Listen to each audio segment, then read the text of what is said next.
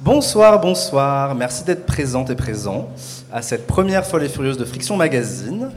Euh, pour commencer euh, cette table ronde, je vais vous présenter nos invités prestigieux. Nous avons avec nous Fred Le Breton, journaliste chez Remède, activiste dans la lutte contre le VIH-Sida et auteur du livre T'as pas de Sida, j'espère. Tu as aussi co-créé le compte Instagram Personne Séropo versus Grinder. Bonsoir. Bonsoir. Euh, nous avons aussi avec nous Noé, qui est euh, amateur d'auto-organisation collective communautaire. Tu fais ça depuis 7 ans au sein de divers assos et collectifs trans et TPG. L'année dernière, tu as mis en page un zine associatif sur les personnes transmasques et les mecs trans et grinder. Un zine que j'ai, qui regroupe 40 textes au sujet et que j'ai d'ailleurs grand plaisir à lire. Bonsoir Noé. Euh, oui, actuellement levé dans le public. nous avons avec nous aussi Sido, qui est artiste plasticien et cinéaste. Tu as été directeur de la Cinémathèque de Tanger. Euh, mais aussi artiste résident à la Belle de Mai à Marseille. On a pu retrouver tes œuvres à Chéri Chéri avec ton film Le Dernier Paradis, mais aussi au sein de l'exposition Habibi les révolutions de l'amour. Bonsoir Sido. Bonsoir. Euh, Paul, tu es chercheur en sociaux, tu es auteur d'un mémoire sur les pratiques de l'amitié gay auquel j'ai d'ailleurs eu le plaisir de répondre et qui expose la façon dont nos amitiés peuvent être un peu différentes de celles hétéro. Bonsoir Paul. Alors, pourquoi réunir euh, quatre homosexuels experts dans leur domaine J'exagère un peu, aussi oh, quand même. Euh, pour parler de Grinder qui semble être un sujet un peu futile. Euh, et en même temps, l'application prend quand même une part importante de notre vie sexuelle pour beaucoup et potentiellement a un impact sur la façon dont on voit notre sexualité et on, par exemple on voit nos pères. juste, juste pour commencer, qui a commencé sa vie sexuelle avec Grinder par exemple Si vous pouvez lever la main? Ah, c'est pas de temps, c'est pas de temps. Euh, justement, je me demandais, c'est quoi la différence entre ceux qui commencent par une application comme ça et qui commencent un peu différemment par soit d'autres espaces, soit de manière un peu plus intime euh, Fred. Alors, tu me poses la question parce que je suis la plus vieille, c'est ça? C'est pas ça que j'ai dit. Euh, il y en a potentiellement d'autres puisqu'elles n'ont pas levé la main. Mais, oui, mais dans, cette table ronde, c'est moi la plus vieille. Je, ne, dirais, je ne répondrai pas. Qu'est-ce qui a changé Qu'est-ce qui a changé Grinder dans ta vie sexuelle, dans ton rapport à la rencontre de partenaires potentiels quand l'application est arrivée, par exemple? Juste pour faire un petit état des lieux. Ok. Donc moi j'ai 42 ans, j'ai commencé ma vie sexuelle plutôt dans des backrooms et des saunas euh, en 2002. Donc en a qui étaient plus jeunes. Euh, en tout cas, moi, sans faire le boomer, de cette période, je, garde quand même euh, une forme de nostalgie dans le sens où c'était des lieux où il y avait une vraie liberté sexuelle et il n'y avait pas d'injonction à la performance, il n'y avait pas d'injonction euh, à la taille de la bite, au statut sérologique, euh, enfin, toutes ces choses qu'on a pu retrouver après sur Grindr. Et euh, moi, je reste un fervent défenseur de ces lieux, sauna, backroom, etc., encore aujourd'hui, parce que justement, il n'y a pas ces formes d'injonction. Est-ce que justement la, fréquentation de ces lieux-là a changé quand Grinder est apparu ou pas? Est-ce que tu l'as remarqué ou c'était quelque chose de graduel? Alors, c'est mieux. beaucoup d'experts l'ont observé. En tout cas, moi, ce que j'ai observé, c'est que euh, juste avant le Covid, en 2019, pas mal de potes à moi autour de moi euh, étaient curieux des saunas backroom. Ils en avaient un peu marre de Grindr, Scruff et compagnie. Et euh, j'ai fait des visites guidées de, IDM ou de, Sun City. Et, je, sentais qu'il y avait une forme d'attrait autour de moi pour ces lieux-là. Et puis le Covid est arrivé, malheureusement, avec les confinements. Il y a des lieux de cruising qui ont fermé pour diverses raisons. Et. Et je ne sais plus quelle était ta question. Je te, demandais si tu as repéré un changement quand l'application est apparue. Enfin, si tu as senti un manque de fréquentation derrière. Il y avait beaucoup moins de monde, beaucoup moins de jeunes. Euh, et il y a, d'ailleurs beaucoup de lieux qui ont, qui ont fermé euh, à cause des applications. Paul, euh, est-ce que à travers toi, les entretiens que tu as fait passer pour euh, ton mémoire, est-ce que tu, est-ce que tu sais aussi en sociaux plus que nous, hein, est-ce que Grinder est quelque chose qui revient souvent dans la construction sexuelle des, gays Est-ce qu'il y a une différence entre ceux qui ont commencé avec et qui ont fait un usage assez fréquent et ceux qui ont d'autres, comme disait Fred, usages avec les backrooms, les espaces un peu différents? Euh, alors commencer, je ne suis pas certain, parce qu'en réalité les applications, ça date, euh, c'est récent, ça a une dizaine d'années. Donc c'est plutôt, je pense, les gens qui sont assez jeunes, qui euh, commencent leur vie sexuelle avec les applications. certaines ont été citées ouais, en entretien, parce que moi j'ai fait une, une palette d'âge qui est assez large. Donc j'ai pu avoir, oui, des applications et des sites qui aujourd'hui sont plus tellement usités. Après, est-ce que dans les pratiques sexuelles, est-ce que les applications ont un impact? Oui et non, parce qu'en réalité, on aimerait. Enfin, le, raccourci un peu facile, c'est de dire que les relations sexuelles et les pratiques sexuelles sont un peu normées ou subissent les codes de ces applications. En réalité, on va pas pratiquer la même sexualité selon euh, si on est avec un plan grinder ou si on est avec son mec ou si on est avec euh, son ami avec qui on couche, euh, etc. Donc en réalité, chaque application a un peu son, son modus operandi. je pense d'ailleurs que beaucoup ici utilisent diverses applications pour divers usages. Grinder, c'est souvent le plan direct. Tinder, en général, on va plutôt dire que c'est pour les choses un peu plus sérieuses. Et puis il y a des applications qui sont un peu plus spécialisées pour euh, d'autres pratiques. Euh, je pense à Scruff, euh, je pense à. je crois qu'il y a un enquêté qui m'a parlé de Branle entre potes. J'ai découvert Branle entre potes avec un enquêté. qui est un site web où des gens qui ne veulent pas pratiquer la pénétration vont font des, organisent des apéros branlettes. donc ils se rejoignent tous dans un appartement et ils font leurs affaires joyeusement. Mais donc, est-ce que on a une vie sexuelle qui est moins euh, diversifiée en termes de pratiques, etc. Non, je suis pas sûr que. Après, est-ce que Grinder a ses propres codes et est-ce que ça peut poser certains problèmes euh, et est-ce que ces codes sont discutables? Oui, évidemment. Mais euh, je suis pas sûr que ça soit si important dans la vie sexuelle euh, au long terme, quoi. Il y, a, par contre un truc sur lequel on était revenus tous les deux en, discutant ensemble, et euh, ce que Fred a l'air de surligner aussi, c'est que Grinder, il y a un design qui reproduit un peu le cruising, euh, mais avec, ce système de proximité, euh, mais qui a ce système de grille, en fait, qui renforce vachement le côté comparaison. Toi, tu parlais de sérophobie, mais il y a plein d'autres choses aussi. Est-ce que vous avez l'impression que ce sentiment de compétition, et ça je vous demande à, tous les quatre, transparaît à travers ce système avec un côté très marchand. Je veux dire, ça ressemble beaucoup à un supermarché avec des rayons, des machins, des trucs. Euh, et est-ce que vous pensez que Grinder a une influence sur l'estime de soi et sur la santé mentale de manière générale de ses usagers? Ça, je te demande à toi euh, précisément, mais les autres, si vous avez aussi une. Ouais, après, moi, ça, je peux en parler. Je ne juste pas monopoliser le truc, mais euh, oui, oui. Alors, est-ce que. Alors, le design de Grinder, oui, bien sûr, parce que euh, nous sommes dans le domaine des applications de rencontres, donc euh, c'est des entreprises qui cherchent à faire des sous. Et euh, une des pratiques marketing, c'est de se copier les uns les autres. Donc je ne vais pas tellement développer sur, ce que j'ai pu dire dans le, podcast qu'on a fait la semaine dernière sur, Radio Campus Paris, mais en gros, les gens qui créent les applications de rencontres n'ont pas intérêt à innover dans la matière. Donc c'est pour ça qu'elles se ressemblent toutes un peu. Et les applications hétérosexuelles et homosexuelles se distinguent dans le fait que, en général, les applications hétérosexuelles qui sont faites donc pour mettre en relation des hommes avec des femmes fonctionnent sur euh, un système, une représentation de la sexualité qu'on a, qui est que les hommes viennent pour des relations sexuelles et que les femmes viennent pour des relations romantiques. Donc on va prendre du temps, ça va être plus long, ça va être plus doux, on va être géolocalisé, mais on va pouvoir, on va pas pouvoir voir ce qui se passe en direct autour de nous au contraire, les applications homosexuelles, euh, si on ouvre Grinder ou Hornet euh, ou ce que vous voulez autour de nous, on va voir les profils les plus proches de nous en direct. Donc ça encourage effectivement cette histoire de plan direct. Euh, cette histoire de grille, effectivement, reprend en fait cette vision de la sexualité masculine comme une pulsion et comme quelque chose qui doit être fait rapidement, etc. Donc en fait, nous sommes des êtres de pulsion et de désir. Et donc, euh, Grinder laisse la part belle en fait aux informations utiles pour un plan direct. Donc, euh, vous pouvez pas faire une bio de 3 km, vous pouvez mettre des photos de vous, vous pouvez éventuellement mettre des informations qui sont utiles pour un plan direct, à savoir la taille de votre sexe, votre taille, votre poids, votre ethnie, votre statut sérologique, etc., pour justement euh, choisir le partenaire qui vous convient le mieux autour de vous.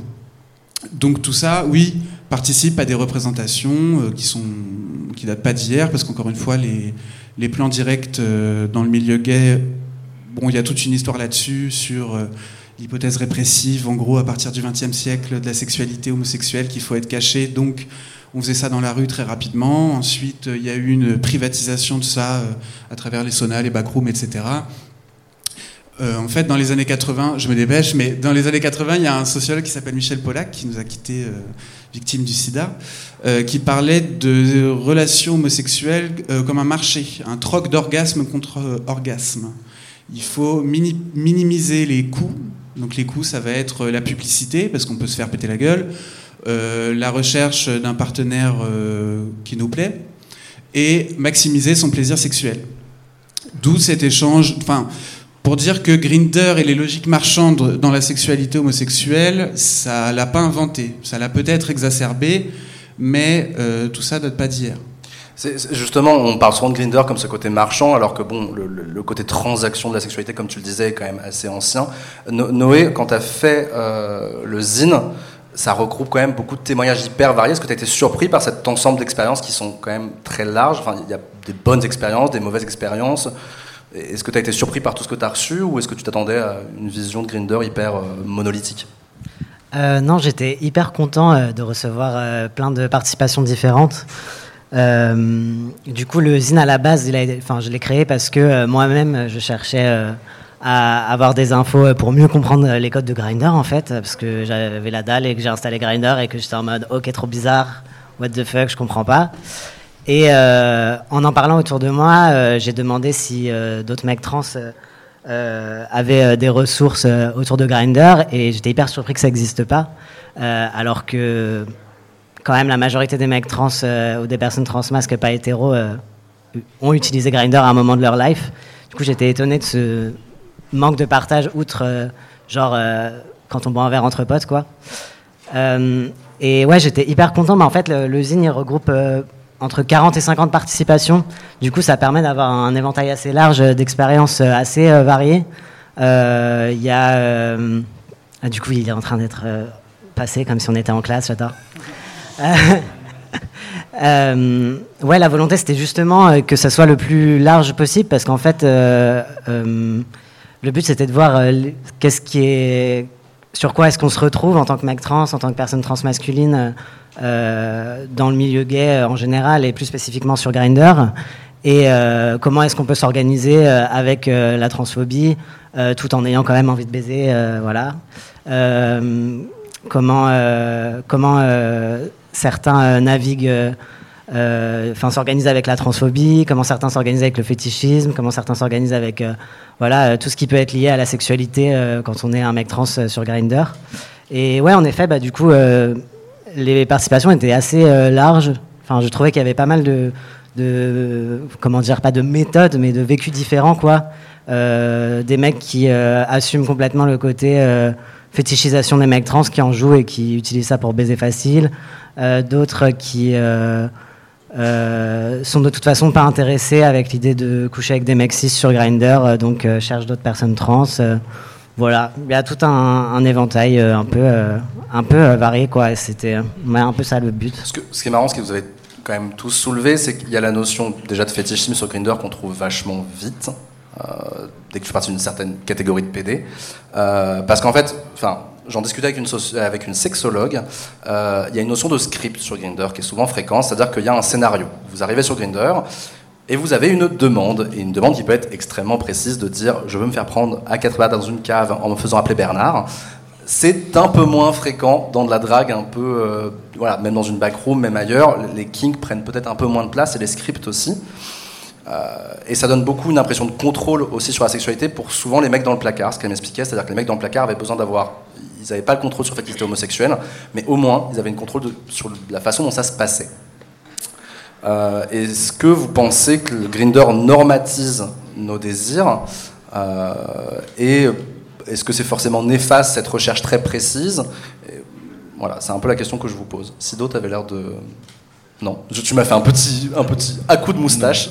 Ah, mais oui, euh, je peux. En fait, moi, j'ai beaucoup. Enfin, beaucoup, je sais pas, mais euh, j'ai pas beaucoup travaillé sur Grindr en fait, dans ma pratique euh, artistique, mais surtout sur l'ancêtre de Grindr, c'est-à-dire les petites annonces euh, dans les journaux, notamment à Libération, Le Guépier, Homophonie, etc. C'est quelque chose qui a commencé à partir des années 70 et qui pour moi sont vraiment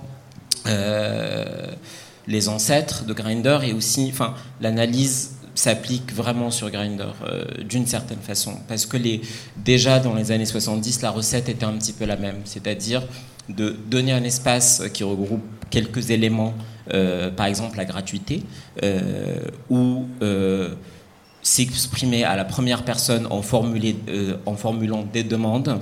Et donc forcément, et en plus avec des contraintes qui sont complètement relié au support en tant que support médiatique. Euh, dans les journaux, on avait un nombre de caractères précis, un numéro de téléphone à mettre, par exemple, etc. etc. et c'est exactement la même chose sur Grindr. Et à partir de ce moment-là, moi vraiment en parcourant plusieurs et sur plusieurs années euh, les petites annonces, on voit qu'il y a une, pour répondre un, petit peu euh, à ta question, je vois qu'il y a une, une, une standardisation en fait de ce qu'on cherche et la manière avec laquelle on les formule. C'est-à-dire qu'on parle de soi et on cherche euh, et on précise ce qu'on cherche et en général aussi on, euh, on précise qu'on cherche l'opposé de ce qu'on qu'on est, notamment euh, comme première entrée, c'est le actif passif, c'est-à-dire que je suis passif, ceci, cela, je cherche, je suis passif français, je cherche arabe, euh, mec arabe, actif, bien monté, etc. etc. Et, pour moi, c'est à ce moment-là qu'il y a euh, cette, standardisation de la recherche qui, commence et qui perdure. Euh, c'est-à-dire qu'après les petites annonces, il y a eu le Minitel. Après le Minitel, il y a eu Internet, etc. etc. Et, et c'est à partir de là que moi, je, je parle, ou en tout cas, je, je, m'exprime en vraiment comme reculant un petit peu en arrière en disant voilà qu'il y a eu ce, ce, ce, ce, premier support qu'est les, petits, euh, les petites annonces qui ont vraiment préconfiguré en fait ce que va donner Internet, qui, euh, ce qui va donner Internet et Grindr, euh, en sachant que Grindr est arrivé relativement tard en fait aussi dans la recherche et dans la recherche de sexe homo pas particulièrement, c'est pas si vieux que ça et, et c'est là ce que je trouve intéressant en fait comment dans une configuration complètement médiatique, comment on reproduit exactement les mêmes schémas qui étaient là déjà il y a 40 ans ou 50 ans. Parce qu'en fait, je pense qu'il y, a une question de fausse croyance selon laquelle Grinder aurait d'un seul coup inventé euh, complètement cet imaginaire hyper précis et machin. Euh, est-ce que justement, toi, tu travailles vachement, il y avait euh, sur la fétichisation des corps arabes, est-ce que justement ces imaginaires ont bougé avec les réseaux sociaux ou j'ai l'impression que tu le disais, ça n'a pas pas tant évolué finalement, l'imaginaire est encore colonial et il est encore lié vachement à ce qu'on avait déjà en bon Ou est-ce qu'il y a de nouvelles choses qui sont installées avec Internet?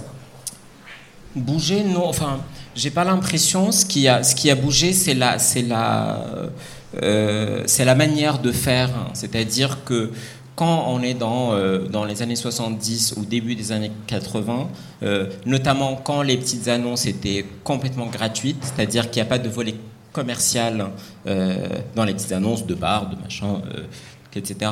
Euh, il y a, euh, quand tu envoies une petite annonce au journal, euh, il y a quelqu'un qui s'en occupe, qui s'appelle le claviste. Et le claviste, en fait, qui retape l'annonce et qui fait le tri. qui début au début ne faisait pas beaucoup le tri. Après, il y a eu l'aspect commercial qui s'est développé. Donc les journaux n'avaient pas intérêt, par exemple, à publier du contenu raciste à 100%, ou en tout cas raciste frontal. Et même nous, enfin, les personnes qui écrivaient euh, euh, euh, se modéraient un petit peu. avec des recherches un petit peu grossières, cherche, noir, performant, etc. Donc, et ce qui a changé aujourd'hui, c'est le message direct, en fait, pour moi. C'est-à-dire que maintenant, il n'y a plus ce rôle de claviste où, ou que ton annonce avec ton numéro de téléphone se, se retrouve dans un journal qui est vendu en kiosque. Donc forcément, il y a ce filtre en fait qui n'existe plus. Donc forcément, c'est plus violent. Euh, au moins à la base, je voulais travailler sur les petites annonces et en même temps, en parallèle euh, à des messages comme ça reçus sur Grindr. Euh, et à un moment, je trouvais que c'était trop violent, même pour moi en fait, de, de, de récolter, de répertorier, de lire, etc. Euh, comment en fait la violence a, a, a franchi un cap bizarrement parce que en plus enfin on est dans des générations qui sont mille fois plus sensibilisées à ça que dans les années 70 mais en même temps il y a ça et euh, en sachant qu'on parlait de journaux par exemple dans les années 70-80 qui se voulaient plutôt à gauche donc c'était mal vu en fait d'utiliser ce racisme-là, euh, ou en tout cas cette forme de, de, de, fétichisation euh, à, base, à base raciale pour, ouais, pour vendre. Il y a un truc qui m'interpelle dans ce que tu dis, et je pense que c'est quelque chose qui est souvent oublié dans l'analyse du fétichisme racial, c'est qu'il y a tout ce qu'on se prend dans la gueule directement, l'imaginaire et tout ça, et en fait ça s'infuse vachement à l'intérieur de nous et dans notre recherche sexuelle. C'est-à-dire que personnellement, moi je suis euh, eurasien, donc à moitié cambodgien et moitié euh, français. Euh, dès que je me suis inscrit sur Grinder, on a considéré, parce que j'avais 20 ans et j'étais assez fin, que j'allais forcément être passif. Parce que ça partir d'un imaginaire, voilà. et ça, pour pouvoir baiser, il faut se soumettre à ce système et à cet imaginaire, sinon on trouve personne.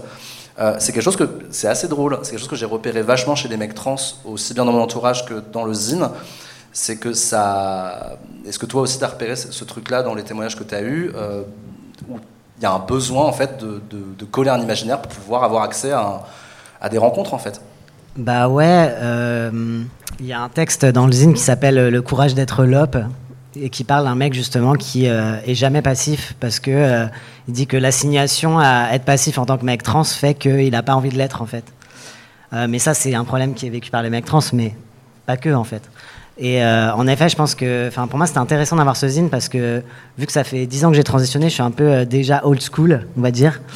Et en fait, j'ai déjà remarqué que les trois dernières années, il y avait quand même un gros changement en termes de, enfin dans le milieu gay en fait que en gros, le porno FTM a, explosé, le porno avec des mecs trans a explosé. Euh, et du coup, euh, maintenant, bah, beaucoup de mecs gays savent ce que c'est un mec trans, mais en ont cette image qui sort du porno, en fait.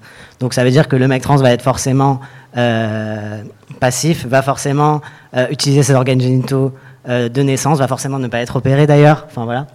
Et en effet, ça c'est hyper présent dans le zine, en fait, cette espèce de violence, pas forcément directe, donc soit dans les messages, mais qui est quand même très présente. Euh, de, ouais, juste de messages hyper violents, quoi, direct.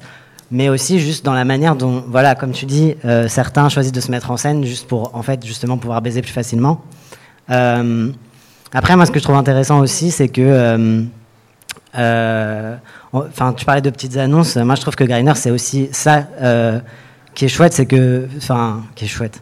Euh, pour euh, en gros euh, les gens pervers hyper assumés qui ont des fétiches hyper spécifiques, c'est génial en fait. Enfin, du coup, tu peux rencontrer vachement plus facilement quelqu'un qui a les mêmes délires que toi, plutôt que à un bar. Enfin, maintenant que les bars cuir, etc. Bon, c'est moins fréquent justement aussi à cause de Griner. Enfin bref, voilà. Mais en effet, on en est aussi victime quand nous-mêmes on est l'objet d'un fétichisme spécifique, quoi. C'est sûr. Ouais, Fred. Je voulais, rebondir sur, sur, ce que tu disais. Moi, j'ai, euh, quand on a, lancé le compte Seropo versus Grinder avec mon ami euh, Julien Ribeiro, euh, en fait, on a été surpris par deux choses. La première, c'est que moi, la sérophobie sur Grinder, je ne l'ai pas vraiment subi. j'avais des, des j'avais le fameux Est-ce que tu es clean? Voilà, bon, c'est des choses euh, sur lesquelles je me suis beaucoup battu. Euh, mais en fait, on, avait, euh, on recevait tous les jours des messages hyper violents de mecs, vraiment, qui se faisaient rejeter avec des termes espèces de sidaïque, etc. Et en fait, ce qu'on s'est rendu compte, c'est en parlant avec nos potes et, en parlant avec des gens qui nous écrivaient, c'est que beaucoup de ces repos sur Grinder étaient obligés de dire qu'ils étaient sous PrEP s'ils voulaient baiser, en fait. Et ça, ça m'a vraiment surpris. Parce qu'en fait, les mecs sous PrEP sont plus informés, euh, moins sérophobes, parce qu'ils connaissent charge virale égale euh, indétectable, etc. Euh, et du coup, il y avait moins de sérophobie. Donc, ça, ça m'a vraiment surpris. La, deuxième chose qui m'a surpris, c'est une forme de, de, fétichisation des personnes séropos avec le plan plombe, en fait. Le plan plombe, c'est des mecs qui te disent, voilà, moi je veux baiser avec un séropo parce que je veux qu'il me contamine. Ce plan plombe, aujourd'hui, il n'a plus aucun sens, en fait parce qu'aujourd'hui, euh, plus de 95% des séropos sont sous traitement, charge virale indétectable, donc ils ne peuvent pas transmettre. Et, euh, puis beaucoup de mecs euh, sur Grindr sont sous PrEP. Donc en fait, c'est un fantasme aujourd'hui qui est. Il y, a une forme de. Je sais pas, enfin. C'est vraiment euh, un fantasme sérophobe qui fait du mal aux sérophobes, en fait. Parce qu'on est vraiment vu comme des bombes virales, euh, alors qu'on prend soin de notre santé, qu'on prend nos, traitements, etc. Euh, et, voilà, en gros, c'est ce que je veux dire. On en parlait, Sido, avant la table ronde. Il y a un truc qui m'intéressait aussi dans le côté, on va, parler de trucs positifs quand même de Grinder de temps en temps, euh, c'est que tu disais que Grinder était quand même utilisé euh, aussi dans d'autres pays pour, euh, être, pour, pouvoir connecter entre queer, là où c'était pas forcément possible avec des espaces qui n'existaient pas forcément. Est-ce est-ce que tu pourrais nous parler de ça aussi? Parce que c'est vrai que c'est pas Oui, quelque chose qu'on a. euh, en fait, moi, je, je pense pas que. euh, je pense pas que Grindr soit une mauvaise chose, en fait. Vraiment pas. Euh, je pense au contraire, c'est quelque chose qui, qui peut. Enfin, qui apporte énormément de choses, notamment, c'est ce que tu dis, euh, où. Moi, je viens du Maroc, j'ai grandi au Maroc, et, et, où le seul. ou l'un des rares endroits de sociabilité queer qu'il y a, c'est sur Internet. Moi, j'ai, enfin, j'ai découvert ma sexualité sur Internet, pas sur Grindr, c'est un. Mais euh, euh, et et, euh, et du coup, je suis pas forcément, en fait, ça, ça, ça a un côté, euh, c'est le revers de la médaille. C'est-à-dire que c'est ce qu'on en fait, en fait, ce qui le rend intéressant ou pas. Euh, et par exemple, moi, ce que je dénonce un petit peu dans mon travail, c'est le racisme. En fait, c'est pas du tout Grinder. Euh, et le racisme qui est partout. C'est juste qu'il y a une reproduction de ce qui est dans la société, et notamment un système de domination qui est dans la société, qui est reproduit exactement de la même manière sur Grinder, et même de manière plus assumée, parce qu'on est, on parle de sexe. Je pense qu'aussi Grindr, enfin, dans ce que j'ai eu en discussion avec des, des gays blancs, euh, souvent, on utilise, enfin, ils utilisent Grindr comme une sorte d'épouvantail, c'est-à-dire ah oui, mais le racisme c'est là, le fétichisme c'est ici, alors que nous on le vit aussi au quotidien ailleurs. quoi. J'ai l'impression que c'est vachement Et- et- utilisé et, aussi. euh, et d'ailleurs, ce qui est super drôle, c'est que tu vas jamais voir sur Grindr un mec qui dit mec blanc cherche, euh, cherche mec noir. C'est toujours cherche mec noir. Enfin, en partant du principe que tout le monde est blanc. Et en fait, et, et, et ça devient. Enfin, c'est- le référentiel en fait. Euh, et ça, même au Maroc en fait. De, de forcément, c'est quelque chose. C'est des choses qui s'exportent. Et c'est quelle place de pouvoir on parle. Euh, et c'est ça en fait qui est reproduit. Donc c'est pas tant euh, l'outil en soi, c'est qu'un outil en fait, et c'est qu'un c'est qu'un outil médiatique. Comme demain ou après-demain, ça va être TikTok ou autre chose. Euh, on parlait aussi du- de la table ronde avant avec Noé, et tu me disais que Grindr était aussi pratique en termes de coming out trans. Euh, Est-ce que on peut parler de ça justement, le fait que c'était quand même pratique l'application de ce côté-là? Ouais, complètement. Bah, c'est quelque chose qui est pas mal revenu dans le, dans le zine. Euh, en fait, Grindr, bah, pour les mecs trans, mais comme je pense bah, plein d'autres mecs gays, en fait, c'est aussi justement la première étape dans la sexualité ou dans le monde gay, en fait.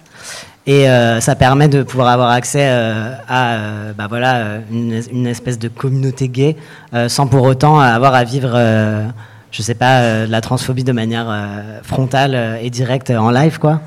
Il y a un texte ouais, dans le zine d'un- mec qui parle justement de ça, que ça a permis de le valider dans, sa, dans son vécu gay, de commencer par Grinder, quoi.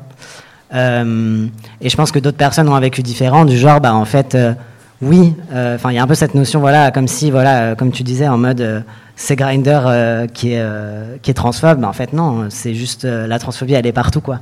C'est pour ça, moi, quand je cherchais des infos sur Grinder, les gens étaient en mode, ah, mais non, mais sur Grinder, les gens sont transphobes. Je suis en mode, bah, moi, j'ai remarqué que quand je vais à la fac, les gens sont transphobes. Dans les, enfin, quand je- quand j'ai des problèmes administratifs, les gens sont transphobes. Quand je vais chez le médecin, les gens sont transphobes. Quand je vais dans la rue, les gens sont transphobes. Donc les gens sur Grindr sont pas plus transphobes qu'ailleurs, en fait. Euh, juste, ça touche à des trucs intimes, donc je pense qu'il faut être un peu. euh, moi, j'ai commencé Grindr, j'étais déjà dans le milieu gay depuis longtemps, et puis assez euh, à l'aise avec moi-même et à l'aise avec. ouais, enfin, je pense qu'il faut quand même. voilà, ça, ça peut toucher, quoi. Mais en fait, si on a l'habitude de la transphobie, malheureusement, en fait, c'est pas, c'est pas pire qu'ailleurs. Et euh, qu'est-ce que je C'était quoi ta question déjà? C'est une ex- Je disais que c'était pratique pour le coming out trans potentiellement. Oui, et en effet, c'est quand même assez pratique parce que bah voilà, euh, pas mal de mecs qui disent pas forcément qu'ils sont trans peuvent juste, enfin, juste vivre leur life, euh, aller dans un bar, euh, passer la, soirée à tourner autour d'un mec ou se faire draguer. Et en fait, on pense au moment où on va devoir sauter et se prendre du rejet. Et c'est quand même pas pareil de se prendre du rejet d'une personne anonyme avec qui on a échangé deux mots euh, sur Grinder versus se faire rejeter en live. Enfin voilà, je trouve que quand même, pour, en tant que personne trans, il y a ce côté hyper pratique. En fait, oui, les gens sont transphobes, ok, mais en fait, on n'a pas, enfin, les gens transphobes, on ne leur parle pas, euh, ou ils nous disent juste qu'ils sont pas intéressés de manière très respectueuse, on passe à autre chose, quoi. Je pense qu'il y a aussi un truc vis-à-vis du regard de Grinder. Tu disais, ah oulala, Grinder c'est hyper transphobe, alors que en, en fait Grinder est un reflet, euh, comme on vient de le répéter, de notre société en fait de manière générale. Est-ce que vous pensez que cette vision de Grinder, de enfin très comme un truc assez dégoûtant, est-ce que finalement c'est pas dans une dynamique propre à la vision du sexe PD, c'est-à-dire ce que tu disais, les backrooms, les machins, enfin ce qui fait partie intégrante de notre sexualité pour beaucoup d'entre nous. Euh, Est-ce que c'est pas une vision un peu hétéro aussi euh, de Grinder et ce qui s'infuse aussi chez nous? Parce que moi, il y a quand même beaucoup de gars qui disent Ah, Grinder c'est horrible. Grinder c'est horrible. Mais comme Grinder c'est horrible sur plein de. Enfin, ça ça ressemble à beaucoup d'espaces qui existent déjà en fait de sexualité quoi. Est-ce que je sens que tu. Ouais, euh, pardon. Ouais. Euh, non, bah, là, je vais parler 20 minutes. hein. Donc, euh, non, je reviens 20 minutes en arrière, mais en fait, c'est lié. Euh, tout à l'heure, tu parlais, tu disais que tu avais une sexologue qui t'avait parlé de script sexuel. Alors, je sais pas dans quel sens elle l'entendait, euh, mais en tout cas, en sociaux, le, un script sexuel, ça a un sens euh, précis. En gros, c'est euh, qui varie en fonction de notre genre, notre capital culturel, économique, enfin notre position sociale. En gros, c'est euh, qu'est-ce qu'on va trouver sexuel ou pas. Euh, en gros, le- l'exemple facile, c'est si je te demande tout à l'heure, on va boire un dernier verre chez moi. On va finir tard ce soir. Voilà, on, on voit tous les deux ce que ça veut dire. Et si en plus tu arrives chez moi et qu'il y a une bougie allumée et des pétales de rose jusqu'au lit, on sait, on sait tous les deux que j'ai un truc en tête. Et en gros, euh, Grinder euh, est en plein dans le script sexuel du plan direct, euh, qui est un truc qui est pétri d'hétéronormativité. Donc en fait, le verre est un peu dans le fruit, dans le sens où Grinder, de par euh, la manière dont c'est conçu, nous pousse à adopter ce truc de plan direct avec des choses hétéronormées à l'intérieur, mais en même temps, Grinder sort pas de nulle part. Parce que Grinder est lui-même l'héritier de pratiques euh, qu'on a décrites plus tôt, euh, qui ont lieu depuis toujours. Or, ce, système un peu de représentation est, en plus d'être hétéronormé, est surtout le fruit aussi d'une vision de la masculinité euh, blanche. Euh, et pour ça que je dis que le verre est dans le fruit, dans le sens où, oui, les gens sont racistes, sont transphobes, sont tout ce qu'on veut sur Grinder, mais en fait, ils le sont euh, tout court. Euh, Grinder permet juste de mettre un peu une loupe là-dessus sur le plan sexuel. Euh, par exemple, enfin, pour rentrer un petit peu dans les détails, si vous voulez avoir du succès sur Grinder, en général, il y a une injonction à avoir une photo.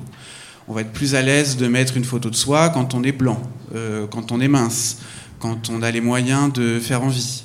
Euh, ça, on soit d'accord ou pas, quand euh, des gens disent euh, moi je parle pas aux gens qui n'ont pas de photo, etc. Cette injonction à la photo et cette injonction entre guillemets au coming out, c'est aussi une injonction qui est euh, je trouve plus le mot, positionné voilà, socialement, qu'on soit, qu'on trouve ça bien ou pas, qu'on trouve qu'on soit d'accord ou pas. L'injonction coming out, c'est un truc de classe moyenne qui a pas grand chose à perdre à la révélation de son homosexualité. Euh, même chose pour euh, remplir toutes les informations que Grinder nous permet de remplir dans notre bio. Même chose pour voilà, se mettre en valeur, etc. Qu'est-ce que je voulais Ça porte aussi du coup aussi ces histoires de consentement. Alors là, pour le coup, c'est un, chercheur qui s'appelle euh, Anthony Fouet. Cette fois, je le cite, on pourra pas le couper. qui lui a fait une typologie en fait des utilisateurs de Grinder. Il a remarqué en gros, bon c'est pas, ça va pas vous choquer, mais en gros les gens qui sont sur Grinder, on peut le- globalement les ranger dans trois grosses boîtes, qui sont les adeptes du plan direct, les, les gens qui veulent un date et les gens qui savent pas trop, qui se situent un petit peu entre les deux. Euh, en général, s'échapper du plan direct que Grinder nous incite à suivre demande un capital culturel euh, militant euh, qui est quand même assez un petit peu, qui est quand même important, ou d'être jeune. Pareil, je vais pas passer, passer mille heures sur un concept qu'on appelle la carrière gay, c'est-à-dire comment est-ce qu'on devient homosexuel, comment est-ce qu'on devient homosexuel digne de ce nom, ça passe par plusieurs étapes, etc. Et cet apprentissage, euh, l'entrée dans la carrière gay passe par notamment une, une frénésie sexuelle, on appelle ça. Donc, au début de sa carrière gay, on couche avec beaucoup de monde. Et donc on passe forcément par Grinder. Et en général, on ne sait pas trop ce qu'on y fait, donc on ne sait pas trop ce qu'on y cherche. Alors qu'en général, quand on est vieux et qu'on est rodé, on sait que sur Grinder, on veut ça et pas autre chose. Euh, donc ça fausse aussi euh, notre vision du consentement. Je parlais de script sexuel. En général, euh, Anthony Faux a aussi remarqué que quand on fait un plan direct, on échange d'abord sur l'application ce qu'on va faire. En gros, là, c'est représenté par le tu cherches quoi. Et quand on croise le mec, euh, on ne rediscute pas de ce qu'on fait parce qu'on l'a fait en ligne. C'est à ça qui amène parfois des situations où le consentement est un petit peu euh, biaisé ou faussé parce que, bah, fallait, entre guillemets, fallait le dire avant.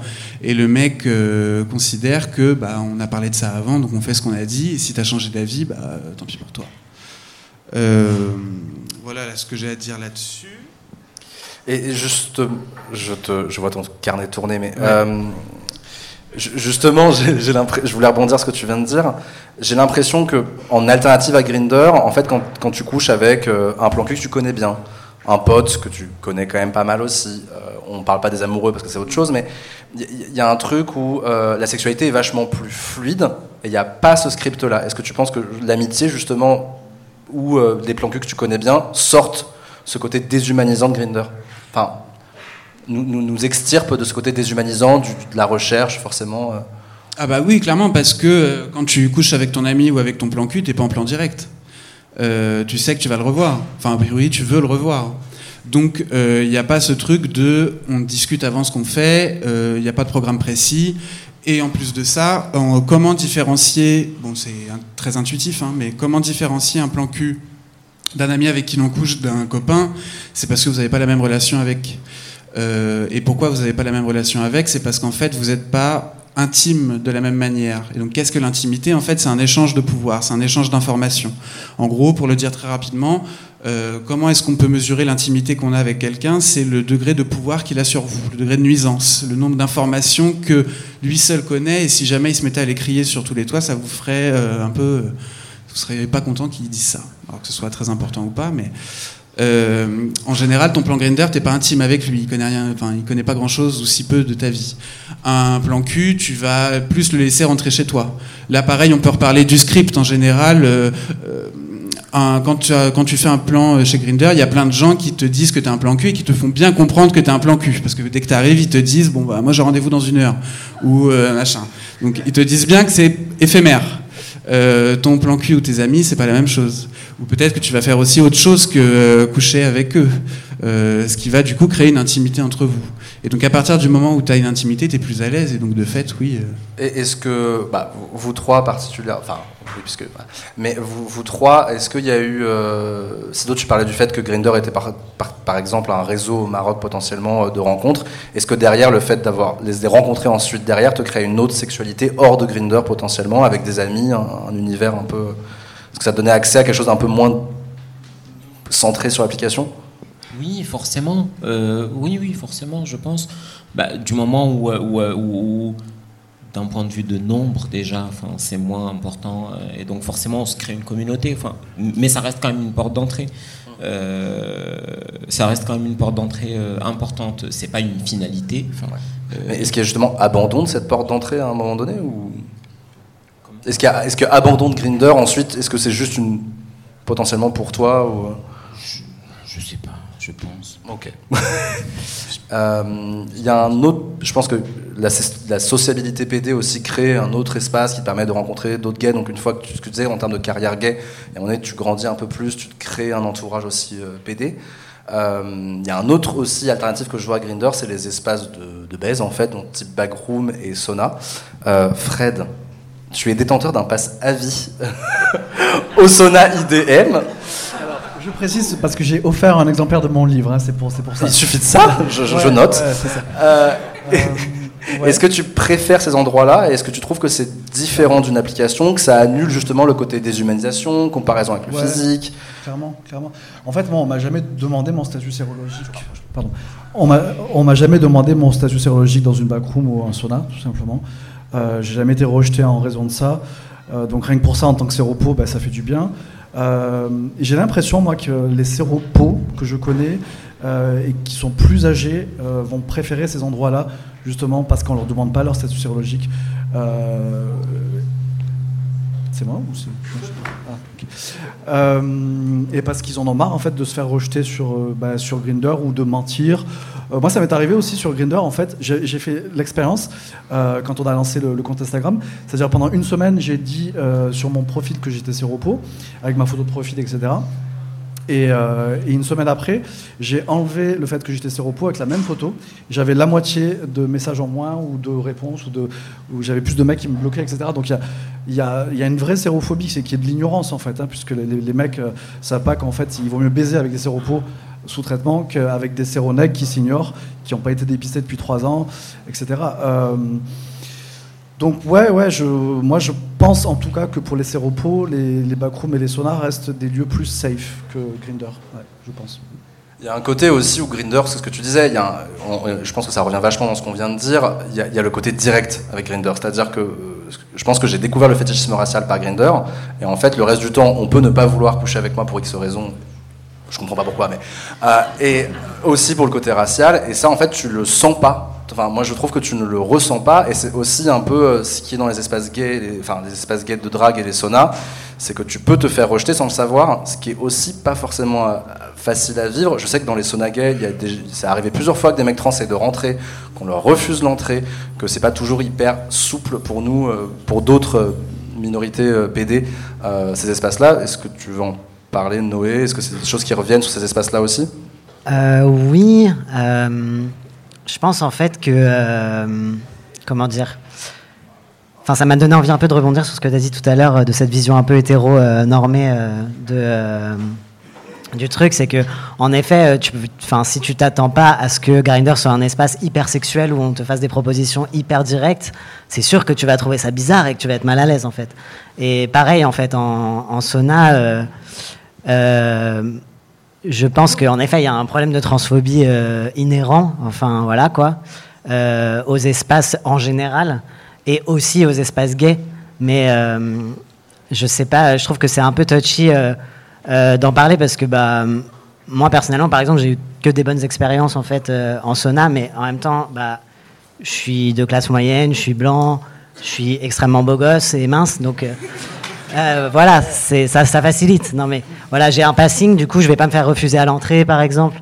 Et euh, je pense qu'il y a aussi ce truc que, voilà, un peu ce que tu disais. Je pense que en effet, euh, sur Grindr, il y a peut-être plus de facilité à, à- à envoyer chier qu'en sauna, euh, où en fait, bah, on va au moins.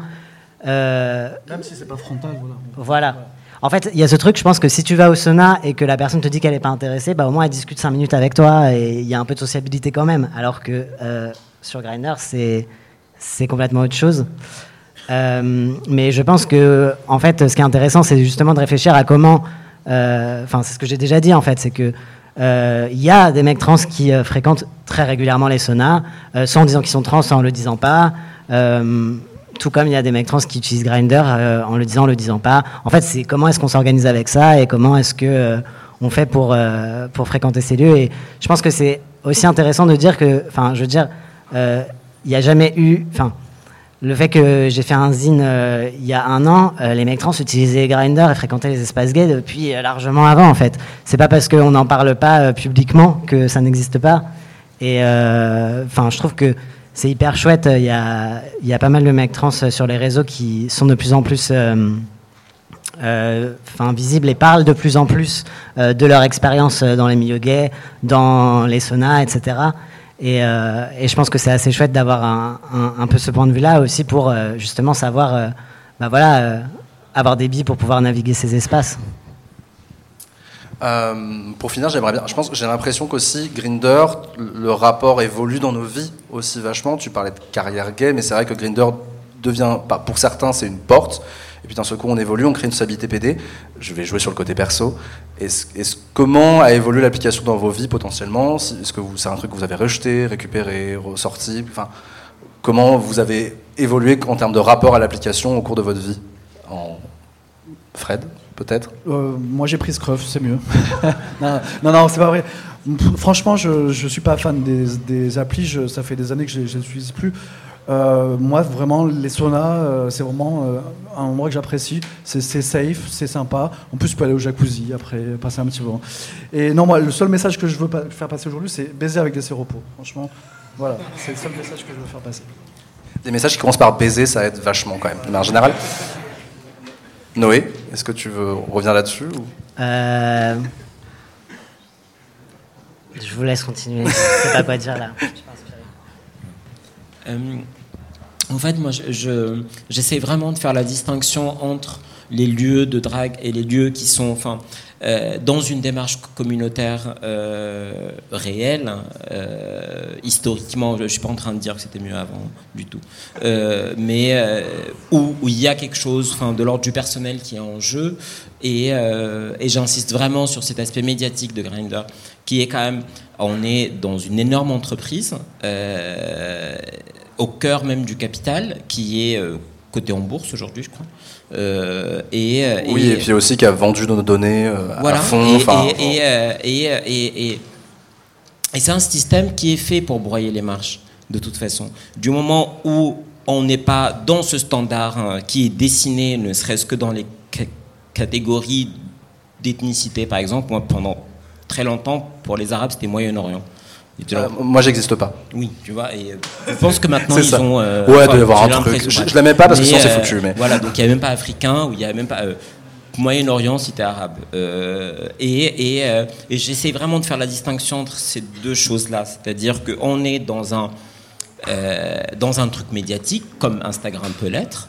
et donc, avec un pouvoir dessus et, et un pouvoir de décision dessus, de comment on se représente, comment on répond aux questions, comment on se présente simplement, etc., et comment on, répond à une demande, et dans des espaces communautaires. Euh, et du moment où, euh, moi c'est comme ça que j'essaie en tout cas de me situer, ou de garder un petit peu la tête froide par rapport à ça, de me dire, je suis dans cet endroit-là pour ça, euh, ou, en tout cas comme objet euh, médiatique et dans l'autre comme personne faisant partie d'une communauté qui est en recherche de ceci, cela. Euh, et l'un n'annule pas l'autre, je suppose. Euh, voilà. Donc j'ai pas de. Voilà. C'était complet. Bon, Paul?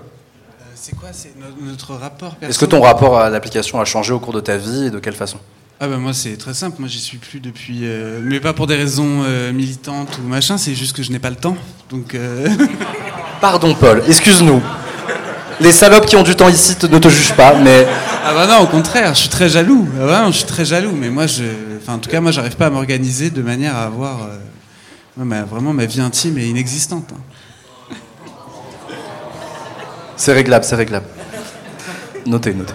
Euh, j'ai posé à cette question comme ça, je pense. Euh, est-ce qu'il y a des personnes qui ont des questions à poser euh, à cette équipe? Du coup, moi surtout, c'est par rapport à la localité de l'utilisation de Grinder. Du coup, moi, j'ai commencé à utiliser Grinder sur Lyon. Et après, en venant à Paris, j'ai vu une différence assez impressionnante entre la manière dont j'avais d'utiliser l'utilisation de Grinder sur Lyon par rapport à celui de Paris. Après, il y a beaucoup de personnes où euh, on fait un passage à la campagne, on voit qu'il y a une autre utilisation qui va être encore différente. Euh, c'est vraiment quelque chose où je ne sais pas par rapport à qu'on soit en tant que personne trans ou en tant que euh, personne gay, je ne sais pas s'il y a vraiment une. Vous, quelle est votre vision là-dessus? Parce qu'il y a vraiment quelque chose de très particulier. Moi, je sais que les premières utilisations que j'ai eues de Grinder, ça a été de euh, est-ce que tu vas aller boire un verre?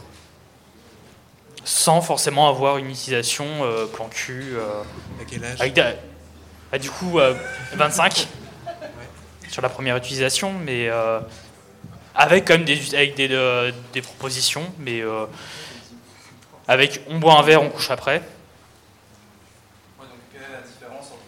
Oui, par rapport à vraiment la partie En gros, quelle est la différence entre potentiellement une ruralité, d'autres villes plus ou moins grandes En fait, qu'est-ce qui, qu'est-ce qui va varier euh, pour nous et en général C'est ça que tu. Ouais. Bah, on en avait déjà parlé avec Paul, on, il On en a parlé, euh, bah, j'essaie de la faire court. On en a parlé en fait, on a fait une émission tous les deux, je, refais. Hein. il y a un lien sur frictionmagazine.fr, je, je, vous dis ça comme ça. Euh, non, mais oui, alors pour le coup, pareil, là je recite le travail de Anthony Fouet. Bon, euh, oui, l'utilisation de Grinder n'est pas du tout la même euh, en fonction de, encore une fois, sa position sociale et euh, aussi sa position géographique. Dans le sens, alors, en gros, pour faire simple, pour un truc qui parle ici, si vous ouvrez Grinder dans le Marais et si vous ouvrez Grinder ici, c'est pas la même chose, parce qu'on est géolocalisé, donc vous avez les profils qui sont les plus proches de vous. Donc dans le Marais, on va, on va jouer dans les clichés. En gros, on va dire qu'il y a 100 homosexuels autour de vous, donc vous allez les voir tous à un mètre. Et comme vous êtes limité dans le comme vous êtes limité dans la grille, euh, bah, il va y avoir des gens, plein de gens autour de vous. Si vous êtes à la campagne et qu'il y a euh, 3 habitants euh, au kilomètre carré, forcément, il y a moins de choix. Et surtout, les distances, vous, vous les verrez, mais peut-être que la personne que vous verrez ne vous voit pas. C'est en général la chose qui se passe aussi pour les gens qui habitent en banlieue parisienne. Euh, ils voient beaucoup de Parisiens, alors que les Parisiens, eux, ne les voient pas parce que euh, sont entourés entre guillemets d'homosexuels et les gens en, banlieue le sont un peu moins. Donc, euh, du coup, de fait, c'est souvent les banlieusards qui bougent sur Paris pour euh, pour faire leurs affaires. Là-dessus, donc oui, il y a toute une, enfin tout, tout, un truc à développer là-dessus sur en fait, oui, entre le fait si on habite entre, en ville ou en banlieue, c'est pas du tout la même chose entre qui bouge, qui bouge pas. Du coup, qui est dépendant parce que la personne qui reçoit euh, a un pouvoir en fait sur la personne qui vient. Parce que bah, un territoire connu sur ce qu'on va faire ou pas, est-ce que je t'accepte ou pas, et puis j'ai plus de choix, et donc euh, comme j'ai moins de choix, je, je fais un, rapide coup euh, bénéfice et je prends ce qu'il y a. Et après, euh, c'est pour ça que je, je me suis permis de te demander ton âge euh, quand euh, tu nous racontais euh, ton vécu à Lyon, euh, parce que ça revient en fait un peu au truc de la carrière gay que j'ai évoqué tout à l'heure. Euh, oui, on n'a pas la même utilisation de Grinder selon, alors d'une part son âge, mais l'âge pas l'âge parce que c'est l'âge, mais parce que c'est ton expérience en fait. Euh, ton expérience sexuelle. Ça a aussi un, rôle sur, euh, on parlait des violences, sur la manière aussi de pouvoir éviter euh, des rapports non consentis ou des violences raciales sur le statut sérologique, etc. Plus on a d'expérience sexuelle et plus on est capable de dire non, plus on est capable de dire, plus on est capable de en fait développer des techniques. Euh, pareil, il y avait le, le récit d'un gars qui, euh, euh, comme je retourne aussi sur l'histoire du script du plan direct, le fait de venir chez la personne sous-entend que vous êtes disponible euh, sexuellement. Et donc du coup, la personne, une fois que vous êtes chez elle, va trouver ça bizarre que vous refusiez de coucher avec elle. Et du coup, il y avait un gars qui avait développé une technique pour euh, éviter ça, qui disait je ne viens pas, on se rencontre pas directement chez toi, on se rencontre en bas de ton immeuble. Parce que c'est plus facile au bas de l'immeuble dans la rue de dire bon en fait ça va pas le faire. Plutôt que une fois que tu es chez lui, assis sur le lit et que euh, là c'est beaucoup plus simple de refuser. Donc ça en fait c'est ton expérience qui va te permettre de euh, gérer au mieux ce que tu veux faire ou pas. Je sais, sais pas si Je, rebondis. euh, Il y a un truc, en tout cas. Alors, moi, je suis parisien euh, de naissance. Bouh. Euh, et en fait, y a, en, tant que personne racisée, quand tu débarques, alors dans les grandes villes, ça va, mais quand tu es vraiment en, beaucoup plus en ruralité, tu deviens une sorte de double attraction. Parce que tu arrives, tu viens de Paris, donc tu as un nouveau profil qui n'est normalement pas dans le paysage, qui est parfois limité, où tu es vraiment à 8 km dès le deuxième qui arrive. Et en plus, tu es double attraction parce qu'un mec comme toi, ils en voient un peu moins qu'à Paris où tu es un mec asiatique et tu te balades à Belleville, ça va aller, je pense. Euh, j'ai pas, je, n'ai pas un grand quotient exotique là-bas. Quand tu arrives en pleine Normandie, c'est marrant, mon nombre de messages augmente parce que d'un seul coup, euh, la grande roue est en ville, quoi. Et, c'est assez difficile parce que ça te donne aussi un rapport euh, à ces espaces-là qui pas hyper évident pour une personne racisée où en fait tu es vachement mieux dans ta grande ville, euh, potentiellement dans des espaces où en fait on est c'est plus mixte en termes racial et il y, a- aussi cette, cet inconfort-là, et je pense que pour les personnes qui sont racisées potentiellement dans ces espaces-là, c'est pas non plus hyper évident parce que euh, ils sont, on est moins nombreux en fait, tout simplement. Ouais, je pense que. Merci beaucoup pour ta question parce que je pense qu'elle met vraiment le doigt sur quelque chose d'essentiel dans cette conversation qui est que je pense que tout ce qu'on raconte, dès qu'on change de géographie, ça change. Euh, comme tout à l'heure, tu me demandais sur le Maroc. Moi, par exemple, quand j'habitais là-bas, j'habitais euh, à Tanger, au nord du Maroc, et donc à partir de la troisième ligne, on était en Espagne. Euh, et donc vraiment sur le continent européen avec un visa, etc. Euh, et donc un empêchement physique en fait, et pas euh, et pas de soucis de dernier métro, etc. Il y, a de ça et en même temps ce que tu racontes sur, euh, t'es dans un tout petit territoire où on est 20, euh, dont 5 avec des photos. Euh, et donc, euh, et du coup, il y a quelqu'un qui arrive, forcément, c'est la ruée vers l'or presque. Euh, et, et je pense que le rapport à l'application change constamment Euh, par rapport à la géographie, euh, ce qu'on raconte, je pense aujourd'hui, à mon sens, est très parisien ou très grande ville en tout cas, euh, notamment ces enjeux, euh, les enjeux raciaux, etc. Et, et, et euh, où dès qu'on se déplace un tout petit peu, ça devient autre chose. Ça devient l'isolement, ou ça devient, enfin, ou le ou, ou, ou, être moins isolé, ou ça devient un souci pratique de est-ce que tu as le permis, est-ce que tu as la voiture, etc., etc. et c'est là où, enfin, où je pense que, que tout change, et c'est là où ça change historiquement aussi. Euh, du moment où il y a cette où il y a Internet en fait, et il y a cette, euh, ce métrage, et il y a ce que tu dis de euh, toi tu apparais pour moi, mais moi j'apparais pas pour toi, donc en fait je n'existe pas même. Et c'est là où c'est intéressant pour moi ce, ce, ce, ce cette distinction à faire entre, ou en tout cas cette précision que tu apportes de la, de la, géo, ouais, de la géographique en fait. Et, et, je pense dans le côté euh, positif quand même, moi c'est vrai que parfois quand j'arrive en, en, dans une ville étrangère, je suis en touriste, j'ouvre Grinder, je demande qu'est-ce qu'il y a à faire pour un PD paumé, j'ai plein de Bien propositions sûr. de soirées, de machin. En fait c'est aussi un outil très con, mais de tourisme aussi parfois, où euh, c'est vrai que ça change énormément selon l'espace. Est-ce qu'il y a d'autres questions? Ouais, je vais prendre celle-là, et après je viens vers toi. Euh, du coup, c'est un sujet, on n'en a pas trop parlé ce soir, mais euh, en gros, c'était euh, par rapport à la prostitution sur Grindr. Je voulais savoir si, ça avait accentué les choses ou est-ce que c'était un truc qui existait déjà dans les backrooms. Enfin, en tout cas, je sais que des fois j'ai des propositions, notamment quand je vais en, province, en fait. Et du coup, je voulais savoir bah, si c'était un truc normal, enfin, si ça avait accentué en fait le fait d'être sur Grindr. voilà.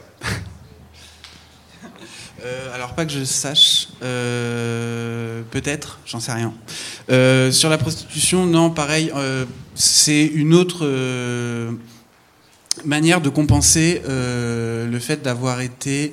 Alors là, pareil, je cite la thèse, encore une fois, de, d'Anthony Fouet, qui a montré... Alors selon lui, il a fait une typologie, encore une fois, de, des personnes qui ont été agressées sur Grindr, qui ont eu des très mauvaises expériences. Et euh, les deux manières de cope un peu avec ça, la première c'est d'enrichir son capital sexuel justement en accumulant de l'expérience, etc.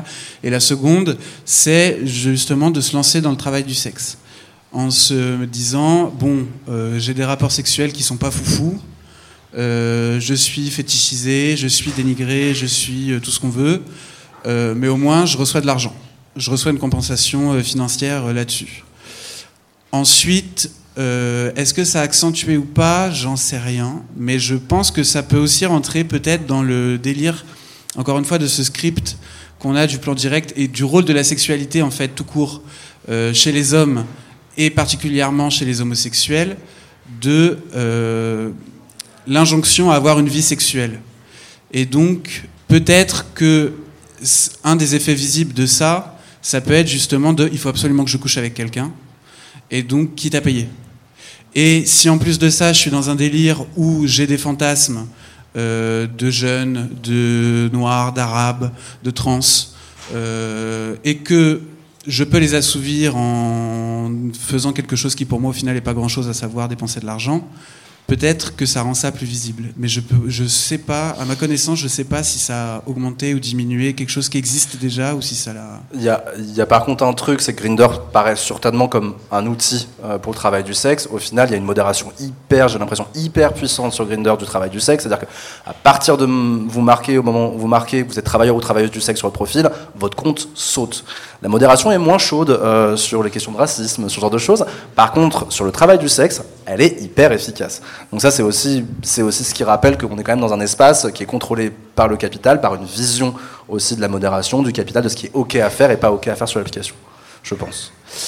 Guillaume euh, oui, moi je voulais poser la question d'un sujet dont on entend parler un peu plus récemment, euh, de tous les sujets des guet-apens qui sont montés via les, euh, les, applications. La question que je me pose, c'est quelle stratégie individuelle et communautaire on peut mettre en place pour s'en protéger? Voilà. Des, idées, des astuces bah, Pour ne pas éviter de se faire péter la gueule après, alors il y a un truc aussi où j'avais regardé le documentaire de Mediapart, c'était par exemple vachement sur le, le, site Coco, par exemple, qui a quand même été assez euh, utilisé pour ce genre de guet-apens. Euh, après, tu t'en parlais, toi, le, le, fait de se retrouver en bas, euh, ce genre de choses. Oui, alors ça c'était plus pour euh, des histoires de consentement, mais oui. Après, moi sur les, les guet-apens, j'avoue que j'ai rien du tout. Il faut avoir un, un meilleur ami qui te juge pas sur tes pratiques sexuelles, à qui tu peux dire. J'en ai plein. Mais si on en a tous. non, mais en vrai, bon, moi j'ai été agressé, mais pas sur euh, Grindr, c'est sur un site qui s'appelait Rezog. C'était un site gay euh, en 2009. Et, euh, et moi, ce qui m'a sauvé, c'est le fait d'envoyer un message à ma meilleure amie à l'époque. Dire voilà, j'ai un plan à trois, je sens pas trop. Ils sont en bas. Si t'as pas de nouvelles euh, dans une demi-heure, euh, appelle les flics. C'est important, mais l'amitié, euh, ça peut te sauver la vie. ouais. Après, enfin, je- reviens sur mon truc. euh, C'est encore une fois ce- ce- cette histoire de privatisation de la sexualité. Euh, à partir du moment où on utilise une application et où on se dit que on y va pour aller dans un appartement privé, faire des choses à l'abri du monde, euh, etc. Ça permet ce genre de choses. Et là, en l'occurrence, les backrooms, etc. Bon, a priori, il y a peu de risques là-dessus. Oui, c'est vrai que ces espaces permettent aussi quand même vachement euh, d'être dans un endroit qu'on sait communautaire. T'es vraiment très motivé à l'idée de faire un guet-apens, aller dans un bar gay, machin, rentrer dans la backroom, enlever ton slip, ça fait quand même beaucoup. Et moi, moi ce qui me rassure aussi beaucoup, c'est que bah, c'est vrai, que les photos, parfois, moi, je les vérifie en Google Images inversées. Et là, je me rends compte que le mec est issu d'un Instagram euh, à 39 abonnés. Je me dis, Hum, lui, non, hum, j'y crois pas trop. Et, c'est plein de petites conneries, mais qui te permettent aussi de- d'aller creuser dans l'identification. Et euh, c'est un peu, euh, c'est toujours des systèmes un peu pa- palliatifs, mais. euh,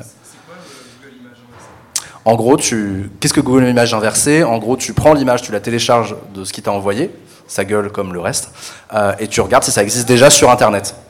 Et en fait, tu vas tomber. Si tu tombes sur un profil Instagram d'un Brésilien qui est musclé, tu vas te douter qu'il n'est pas là à Pantin dans deux minutes à proposer un plan sus, quoi. Et, et en fait, moi, c'est vrai que ça m'a souvent euh, permis déjà d'éviter des, des mecs qui se faisaient passer pour d'autres et potentiellement autre chose en fait, parce que euh, parce qu'ils n'utilisent pas forcément leurs photos à eux, je pense. Mais voilà, ça c'est un, un vaste sujet aussi. Les guet-apens. Euh, ouais, truc que vas-y, j'étais en train de bien dire. sûr. Il y a euh, Human Rights Watch qui, ont, euh, qui vient de, de, de faire toute une, toute une campagne de com, notamment pour les, pour les personnes queer qui sont euh, au Moyen-Orient et en Afrique du Nord, de sensibilisation à ça, en fait, avec toute une liste de recommandations euh, du genre euh, demander la photo ou aller vérifier sur Google la photo, etc. Et je pense que c'est des choses qui peuvent. Enfin, on y pense moins de manière plus spontanée ici, parce qu'on estime qu'on n'en a pas vraiment besoin. Mais je pense que, comme d'habitude, c'est dans ce genre d'endroit où on peut puiser des bonnes pratiques. Merci beaucoup à tous les quatre d'être là et d'avoir répondu à nos questions. Euh, nous allons passer à la partie un peu plus euh, moins intelligente de la soirée. Euh, et nous allons passer donc à un blind test tout à l'heure dans 15 minutes. Vous allez pouvoir vous... Dis donc, dites-le que vous voulez que ça finisse. hein. Merci beaucoup et à tout à l'heure.